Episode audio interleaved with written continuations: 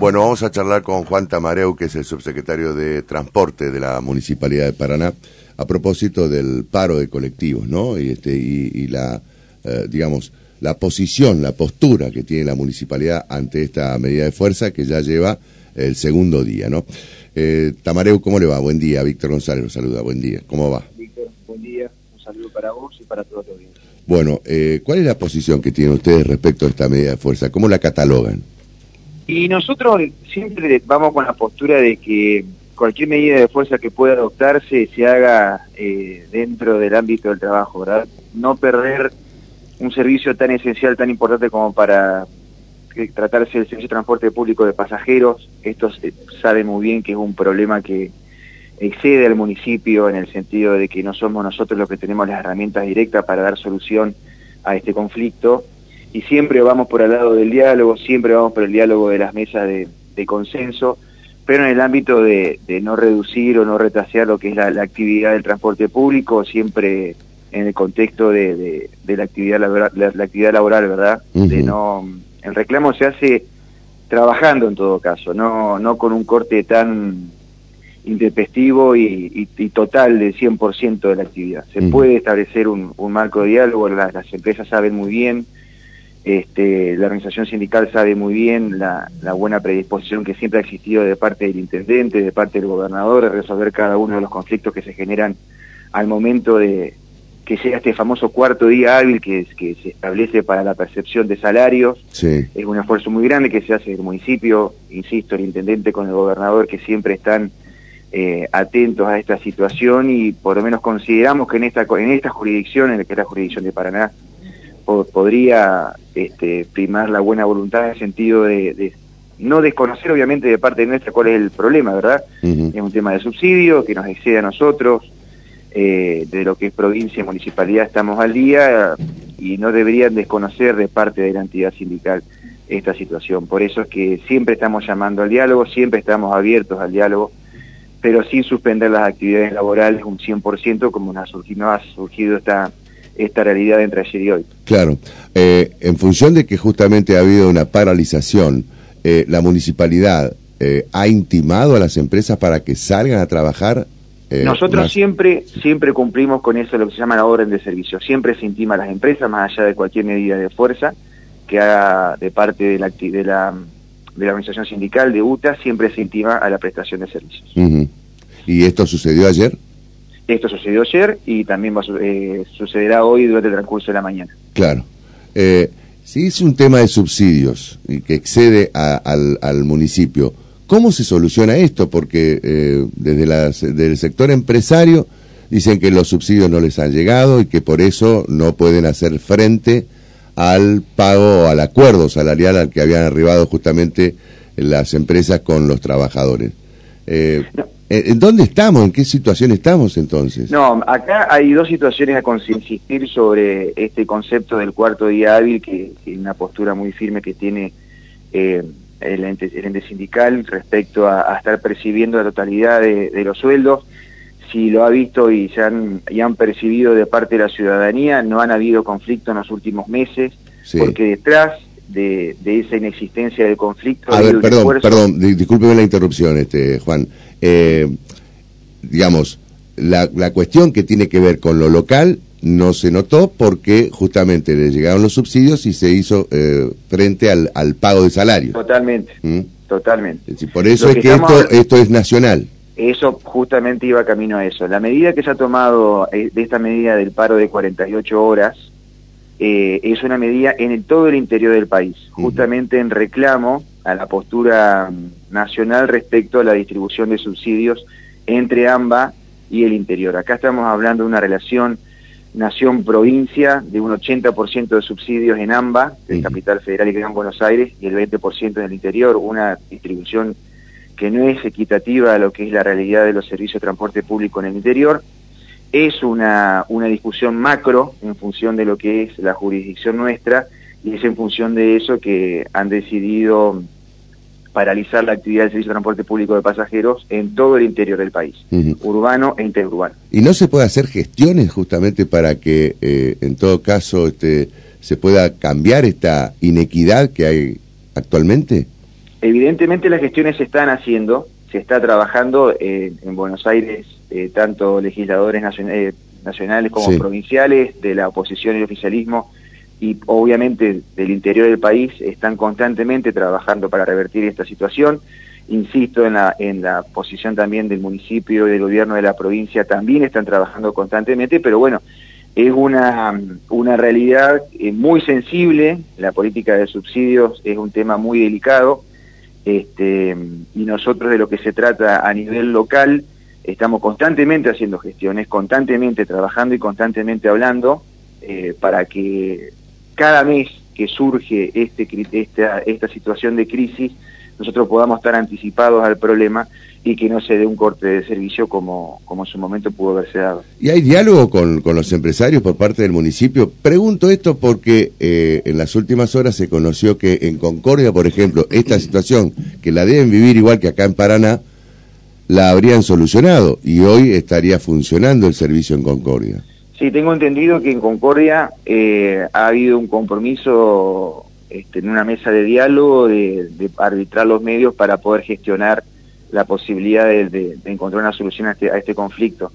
Eh, lo que es la municipalidad, de parte nuestra también tenemos constante diálogo, siempre insisto en lo mismo que hay una voluntad de, resolver constantemente los conflictos, como te decía recién, e insisto, el diálogo existe, es necesario, es parte de la, de la mesa de consenso que tiene que darse en esta situación, una realidad que es un servicio primordial para Paraná, eh, y esa voluntad y ese criterio del diálogo siempre existe. Lo que sucede es que eh, es distinta la situación en Concordia, es una cooperativa, ah. a lo que es acá en Paraná, que es una es otra empresa la que presta el servicio. Entonces las posturas son distintas, también eh, lo que es la situación y la postura de la entidad gremial también es distinta. Entonces ahí es donde nosotros estamos constantemente estableciendo el diálogo, las conexiones en enlace para, ante la situación particular eh, que corresponde a Paraná, siempre estar evitando este tipo de situaciones. Claro. Eh, ¿Y qué, qué, futuro imagina usted en función de, este cuello de botella que se ha conformado, digamos, o que ha habido? y por el cual no se ha podido solucionar y, hemos tenido 48 horas de paro. El, el, paro sigue hoy, vamos a aclararlo, ¿no? Sí, es inevitable que, bueno, insisto en lo mismo, eh, eh, no, no estamos hablando de que este conflicto se dé en Paraná, este conflicto se da en todo el interior del país. Y es inevitable que la fuerza que se pueda hacer... Algunas jurisdicciones lo han solucionado, por ejemplo, Chaco lo solucionó, eh, Córdoba también. Sí, eso se va dando, vuelvo a lo mismo, se va dando dependiendo de la situación de cada jurisdicción tanto en lo que es la voluntad de la empresa como la voluntad de la entidad sindical. Y obviamente la voluntad de parte nuestra que siempre estamos en el marco del diálogo, del consenso y de, arbitrar las soluciones. Insisto en lo mismo, no hemos tenido conflicto en los últimos meses porque detrás han habido gestiones tanto del municipio como de la provincia, del intendente, del gobernador, para que los fondos lleguen. Nosotros estamos al día en ese sentido. Esto es una discusión más macro que contempla todo el sistema de subsidios del interior, que obviamente estamos también trabajando sobre ello, pero bueno, la situación en Paraná, insisto, respecto de lo que es eh, la empresa prestadora del servicio y la entidad gremial, bueno, es distinta con, en función de lo que podemos trabajar nosotros. En cuanto a mm, el, panorama de solución, entiendo de que esto inevitablemente tiene que solucionarse y no es un, un reclamo aislado, más allá de lo que vos me decís, que pudo haberse solucionado en Chaco o en Santa Fe, en Córdoba, en perdón, en Córdoba, en el resto de la, en la mayoría del interior no se ha solucionado y esto tienen que hacer oído y tienen que escuchar en, Capital Federal para que pueda resolverse definitivamente. Claro. Eh, comparte, eh, digamos, la, la, postura que se conoció en las últimas horas de la provincia a través del eh, secretario, del subsecretario de Transporte, este, Néstor Landra, que señaló que este paro es una presión para obtener más subsidios. En sí, este paro de 48 horas, el problema está basado en la política de subsidios. Hay una cuestión de subsidios de fondo, así que es, básicamente eso de lo que se trata, más allá de la opinión del secretario de Transporte de, Landra, en el fondo de la cuestión de esta medida de fuerza es básicamente un tema de subsidios. Bueno, que lo resuelve la cuestión, digamos, lo resuelve la nación en definitiva. Es un tema de nación en cuanto a la distribución, es un tema, eh, hay una cuestión de pacto fiscal, respecto a, lo que pueden cubrir las provincias, pero vuelvo a hablar de lo mismo, esto es sentarse, dialogar, establecer un, marco de solución entendiendo la realidad de lo que es el interior del país, de lo que es el sistema de transporte público en el interior del país, y en base de eso la política de distribución de subsidios y, ver de qué forma se puede encontrar una, una solución de fondo. Vos imagínate que nosotros en Paraná la tarifa es de 72 pesos y en Buenos Aires están hablando, en AMBA, están hablando de llegar a un segundo aumento para diciembre que llegaría la tarifa a 35 pesos. Claro. Ahí vos te das cuenta de, la asimetría que existe entre una jurisdicción y otra, que es clarísima. Totalmente. Eh, y, la, otra línea de pensamiento que hay acá es que estas medidas de fuerza son también para presionar un nuevo incremento en el precio del boleto. Eh, se puede se pueden hacer distintas lecturas desde ya, Víctor. Eso depende de quién lo lee, pero mm, de, dentro de todo esto yo vuelvo a lo mismo. Nosotros siempre estamos dispuestos al diálogo, al consenso, a cada una, a la participación de cada una de las partes en las mesas y, e, ir encontrando la vía de solución a, estas situaciones que se van dando en el marco de un conflicto. Pero accedería eh, el municipio a, analizar justamente una eh, nueva estructura de costos o en todo caso. sí, nosotros eh, primero entendemos el contexto en el cual estamos hablando, un contexto económico delicado, pero es delicado para las empresas como también para el usuario de transporte público de pasajeros. Nosotros estamos manejando hoy una tarifa que se dio el, último incremento en el mes de agosto. Sí. si no recuerdo mal, y no quiero faltar a la verdad, pero tiene que ser una, de las jurisdicciones que tiene el, el, boleto más barato de la zona, porque también tenemos que entender en la postura de lo que es el gobierno municipal, que independientemente de que tiene que darse, tuvo que darse en el mes de agosto un incremento en el ámbito del sitio y demás, también tenemos que entender la realidad, la realidad del trabajador, que es el usuario del día a día del servicio de transporte público de pasajeros. Eso nosotros no lo podemos eh, desconocer. Entonces estamos constantemente, y esto también se da en el ámbito de discusión que está contemplado en el marco regulatorio, no hay que desconocerlo, se presentan cada una de las de los análisis de costo, nosotros presentamos el nuestro y cada vez que presentamos nuestro análisis de costo lo hacemos pensando no solamente en una estructura de costo fría, sino también tomando en consideración la, situación del trabajador del municipio de Paraná, que también nos parece que es importante. Ahora, por la inflación que, que hay, eh, ¿se, ¿se, puede analizar para los próximos eh, meses una nueva estructura de costos que derive precisamente en un aumento en el precio del boleto? Y eso es una posibilidad desde ya. El tema es cuándo.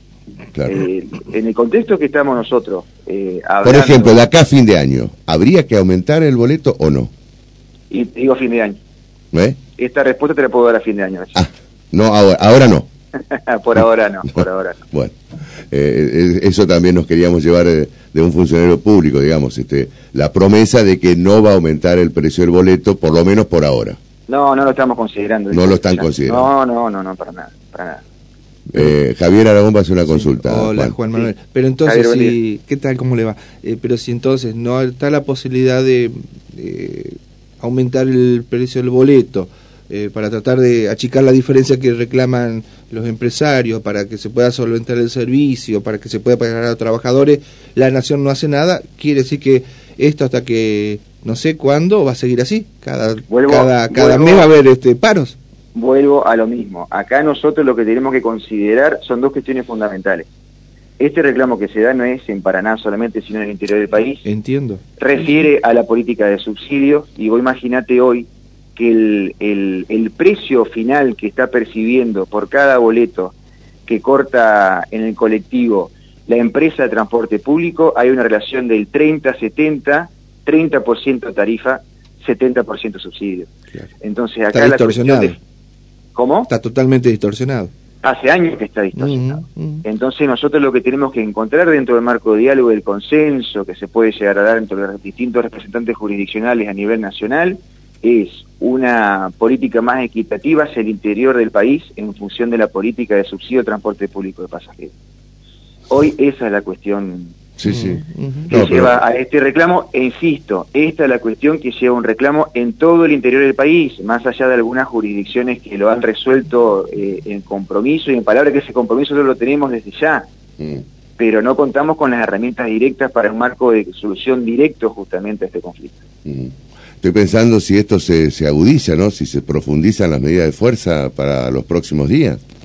Estas son medidas de fuerza obviamente que se van dando eh, en un contexto que es delicado, sabemos que estamos hablando de un contexto que es delicado a nivel macro, eh, macroeconómico, de un contexto que es delicado a nivel de la política de subsidio que se van llevando adelante y entendemos que es, una, es un reclamo que eh, no debería profundizarse más allá de esto que significó dejar sin transporte público de pasajeros por 48 horas a los, a los usuarios del sistema.